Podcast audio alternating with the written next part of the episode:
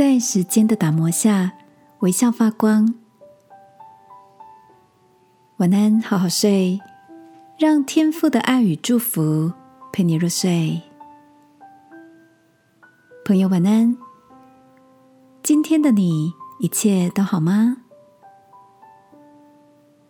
我有一个在大学校刊社认识的好朋友 Cindy，毕业后她出国留学，到英国念书、工作，然后成家。每次返国，我们总是会出来聚聚，交换彼此的近况。Cindy 说，刚到英国时，因为语言的关系，让求好心切的他，不管是在求学或生活上。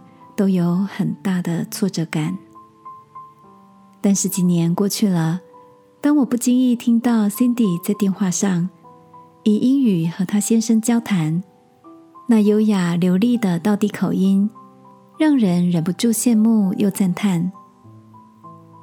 Cindy 开玩笑说：“因为老公是英国人，她必须认真加强语言能力，以免在沟通有歧见时。”无法好好表达意见，被占了上风。另一方面，也因为工作上的需要，他必须加倍努力融入当地文化。虽然过程中的辛苦不足为外人道，但现在回想起来，那些流泪的记忆，都成为打磨掉他性格棱角的美好经历。所以，他很感谢。有那段迷惘跟沮丧期，使他能重新以谦卑的眼光来审视自己。亲爱的，现在的你也正被生活的各样挑战打磨着你的信心吗？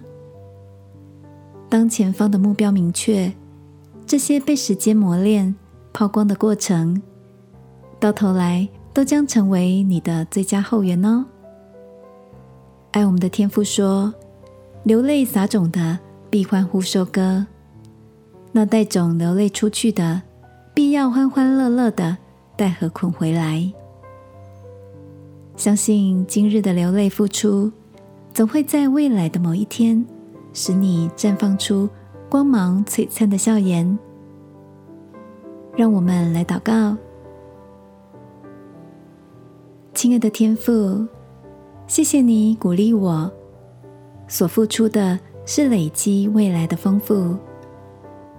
我愿意再多忍耐一刻，相信美好的应许都要成就。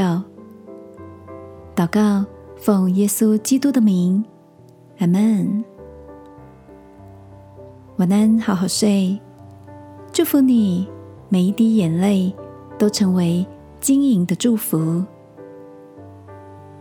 耶稣爱你，我也爱你。